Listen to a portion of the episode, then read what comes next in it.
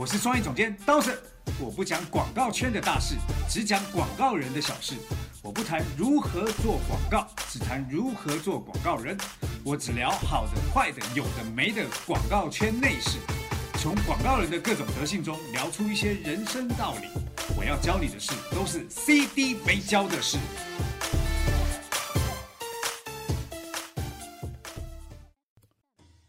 CD 没教室，恭喜发财！今天是大年初四啦，我旁边的是，大家好，我是杨帆，新年快乐！哎，对，那今天大年初四大家都开心吗？有领很多红包吗？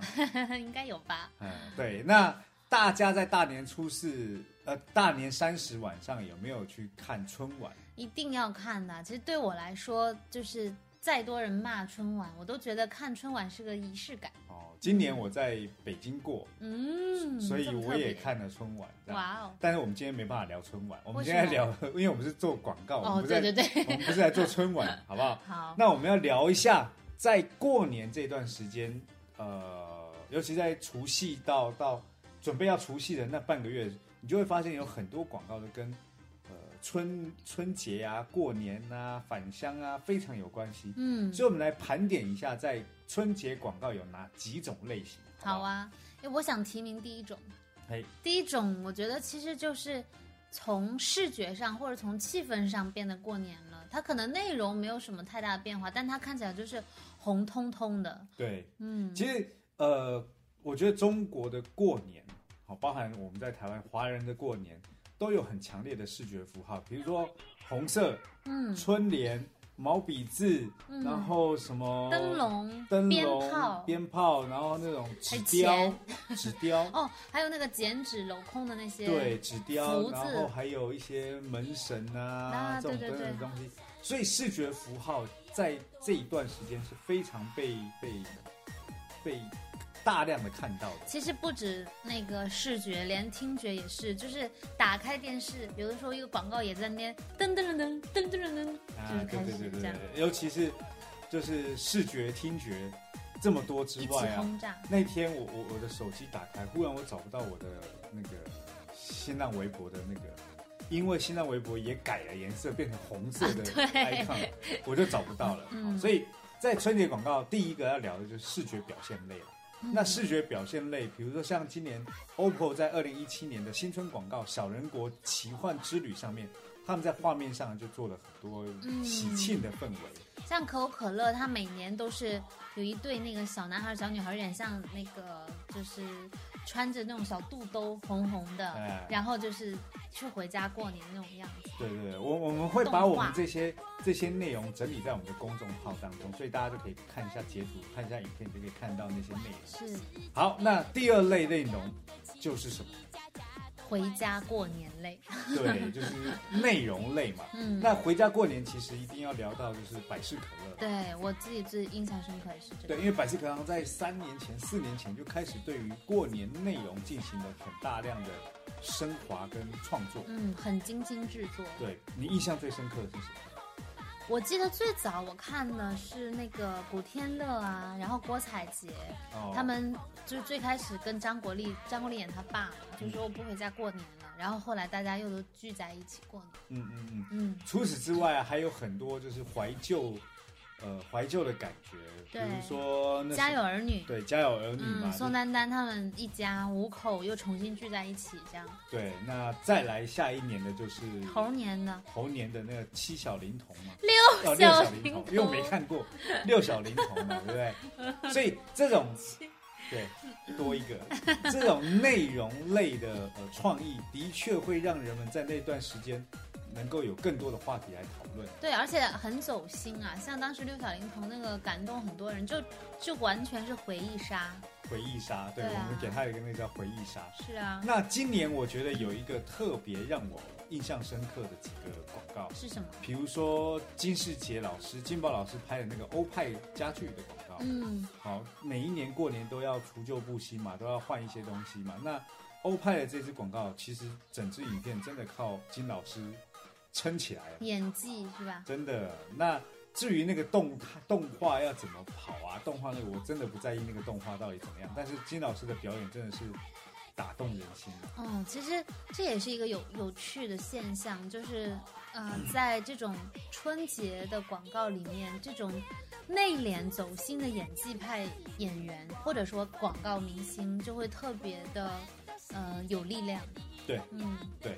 那今年话题最多的也是陈可辛的三分钟，三分钟嘛。嗯那他也是在讲内容片。那这种内容就是让大家从呃团聚这个地方有一个角度来思考。这支这支影片很特别的一个点是，呃，整支影片呢、事实上没有出现任何一个苹果产品。是对，那但是它却跟苹果的联系非常的清楚，因为所有的广告都在讲这这这影片是用 iPhone 拍出来。但你知道，我们自己拍广告知道，iPhone 只是那台机器，可是它用的周边设备可是贵的多，对对贵的贵。它它其实看起来这个三分钟的这支视频就是很电影级的一种观感，对嗯，对营造的那种氛围是电影的感受。对，那再来要聊到了另外一种内容类别，就是呃我们的一个朋友，一个导演朋友拍的筷子片。对，那筷子片很特别的是，他在把呃中国人、华人在过年这一段时间会的传统，在做的一些传统的事情，进行了重新的包装跟升华。嗯像筷子，就真的是属于华人世界会用的。我我给大家稍微解释一下，所谓筷子片其实是春晚每一年都要拍一支感比较感人的影片嘛，在那个应该是啊广告，那是应该是二零一三年还是一二年左右，就是有一支春晚在春晚中间播的那一支广告，就是用一双筷子串起了整个广告。对，因为筷子是一个很重要华人的一个符号嘛。嗯那呃，也是因为这个筷子，以前我记得我小时候吃饭的用筷子的时候有很多规矩，比如说你在夹筷子的时候，你不能敲，哦不，能敲碗，对然后不能怎么样，然后不能夹完了放在哪里？对对对，它有一定的规矩。是那也就是因为这个规矩，才能够体现中国人传统的文化博大精深的一些道德习俗这样。嗯，所以这些内容都会让人们在这一段时间里面非常的呃感动，是。并且非常呃有强烈的共鸣。像筷子片里面有一句话，我到现在都记得，就是他影片到中段是写在四川的好像一个农村，嗯然后有一个独居的一个大叔，嗯他自己住，然后他的邻居就邀请他过来吃饭，因为邻居家非常热闹，他就不好意思，然后邻居家那个阿姨就说，呃，这有什么？多个人多双筷子嘛，嗯，就是直接点到筷子这样。好，那我们刚刚讲到内容，内容的这种东西有更多就是洞察，而且这些洞察就来自于身边的一些故事。嗯，好，那下一个类别，下一个类别我们要聊的叫吐槽类。哦，这个比较好玩，我觉得对，吐槽类呢，在过年这段时间，吐槽的槽点就非常多啦。是，比如说，有一个乐团叫做彩虹合唱团，不是乐团，他们是就是合唱团。啊合唱团，嗯对对，合唱团，他们在前年做了一个影片，那个影片就叫《春节自救指南》。来，实你可以际啊、实际上他们是就是演那个合唱团的表演的过程当中拍下来的嘛。对，那这个春节自救指南，你来表述一下。就是现在年轻人对于过年的压力，主要都来自于七大姑八大姨。呃，那七大姑八大姨就会问什么呢？比方说怎么样啊？现在挣多少钱了呀？或者说怎么样啊？找男朋友或找女朋友没有啊？什么时候结婚啊？如果你结婚，他就会说什么时候生小孩呀？如果你连孩子都生，他就说什么时候要二胎呀？反正总有他要问的问题，就对对，所以你可以知道为什么今年我不回去过年了吧？好，所以这个春节自救指南啊，当一出的时候，大家很有共鸣。嗯那呃，也衍生出了很多像这样的内容的一些广告或者是吐槽类的商品。对，那呃，除此之外呢，在产品包装上也有玩出一些新花样。哦，脉动那个很厉害。对，脉动的差不多，差不多先生哈、哦，那个 MC 哈豆的差不多先生。嗯，那它包装的内容，事实上也就是每一个消费者在这里面的痛点。就是如果你在家里吃饭，然后那个亲戚问了一个你答不出来的问题，这个时候你看看你手上的脉动那句话，你就把这句话回答给他。对，比如说他，比如说如果我是那个八大姑，呃，不是七大姑七大八大七大姑八大大姨，我就说，哎呦，杨帆，薪水怎么样啊？差不多工资过万了吧？哦，哎，杨凡，那今年结婚了，应该要生个孩子吧？趁早生娃，今年差不多了。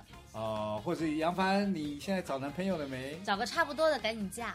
哦，杨凡，你最近吃的不错啊。你胖的都差不多认不出来了。哦，好，所以所有的差不多就在那个瓶身里面就创造出来了。好，好，接下来有另外一种类型啊，就是关系的类型。什么关系？日本的关系？不是那种关系，是。呃，比如说兄弟之间的关系啊，情侣之间的关系，对，然后比如说婆媳的关系，因为在过年的时间，密集的接触。天啊，那个婆婆会来到家里来，你就看到这刀光剑影。媳妇去吧？都有，都有，都有，都就你就可以看到这刀光剑影。所以 在台湾。Viva 纸巾呢，他们就创造出了一系列讲婆媳关系，在过年这段时间。哦，那段蛮好笑的，一秒瞬息。对，那一秒有哪一些梗你觉得比较特别？因为他是在讲一秒定胜负嘛。比方说，就是那个婆婆在炒菜，然后媳妇儿给婆婆打下手，一不小心把酱油洒了。哇，这要是洒了以后。婆婆一定会觉得这媳妇儿笨手笨脚，怎么连递个酱油还能这么笨？这样的。对对对，那他就用这纸巾擦完了以后，然后也让婆婆找不到破绽来责责骂她。对，一秒钟就擦干净这样。对，那这就是在关系上面的。那当然了，因为现在我们在做 digital 嘛，那 digital 广告当中也有很多。互动的玩法是，那这种互动的玩法就会，比如说像支付宝的集五福的字啊，淘宝年货节的清明上河图啊，等等的这些东西。那这些东西其实重点就是在我们使用的 APP 当中可以被开发出来的互动的玩法。嗯，好，有 AR 寻找寻找那个财神啊，那个那些玩法。嗯，那说了这么多国内的春节广告，国外有没有什么新年期间的广告？其实国外它不会是，就是因为春节只有华人过嘛。我觉得国外反而像圣诞节，欧美也会出很棒的广告。对，呃，有大量的时间在圣诞节，因为那时候是他们购买季是最旺的。对，一般都是大型的那个商场会出。对，所以圣诞节那个时间段呢，购买东西的那个那个频率会变高，大家也会放假，然后看广告的时间也会比较多，所以。那个时候对于他们来说，就是我们现在的春节广告了。接近，对。对，那其实不只是在那个时候那个时间段，圣诞节，还有在一个很重要的时间段，事实上也就是很像美国春晚。哦，超级晚。对，因为在那个时间段，所有人都会集中在一起看，呃，那个比赛。对，橄榄球。在看那个比赛的同时啊，就是广告的，呃，播出率就会被收看的。最高收收看率会变最高，所以各家品牌就在那个时间段卯足了劲做广告，都会投入巨大的预算，然后跟广告公司去磨合出那种短短秒数吸睛，然后精良制作的创意广告。对，那我们刚刚聊了这么多，为什么广告会在春节啊，或在圣诞节，或在超级晚这段时间做嘞？你知道吗？嗯，就因为看的人多吧。对。其实看的人多之外啊，大家那时候也是放假嘛，一家团圆坐在那边，然后反正也没事，就看看电视，看看手机。对，那也是在那个时候购物的欲望会非常强烈，呃，就需要买年货什么的。对，所以在那个时候也养成大家在那个时间段，呃，看电视、看广告的的可能性。所以那个时候的露出量会这么大的原因，也是跟这个社会习性是有关系。嗯嗯嗯。好，那。呃，新年广告还有没有一些什么样新的玩法？我们刚刚讲的那些都是大部分大家都在玩的。新年广告，你今年有没有意识到有一些新的玩法？嗯，好像有一些品牌已经在做旅行过年之类的。对，呃，今年 Airbnb 提出了一个新的过年的玩法，就是带着呃父母过我的新年这样。那大家以为过新年都像是回到回到老家老家去做嘛？那去过那 Airbnb 就是带着父母一起去国外过别人的特别的年。嗯，这个真的很适合现在年轻人的思路。对，今年呃我在看台湾的新闻，也看到他们在讲一个概念，叫反春运的概念。什么意思？就是过去都是呃小孩回到老家。但因为现在小孩都居在大都市，住在大都市，有小自己也有小孩了，嗯，所以都变成是父母从老家来到，来到那个哦一一二线城市跟他们一起过年。对，来到一二线城跟他们一起过年。然后我今天看到那个新闻就很特别，就是一个父母一对父母带着鸡要上铁高铁，嗯，但是高铁不能带活活禽，然后那个陆站的检查人员就不让他进去，嗯，然后他就说你等我一下，然后他就跑到外面去跟人家借了一把剪刀，然后把鸡直接在路边杀了，哎呀，然后杀了以后再进去以后就就被拍，还蛮有创意的这就个大叔。哎，你那个不能带鸡，不是跟你讲过了吗？他说你放心，我已经把他杀了，他现在已经死了。也是有遵守规则了，已经。对，但是我觉得比较可怕的是借他剪刀的那一个那个人，不一定是借的啦，人家有可能是他说是借的。他说是借的。哦，我想要借他剪刀的人心理压力很大，因为我的剪刀不是剪东西，是杀了一只鸡。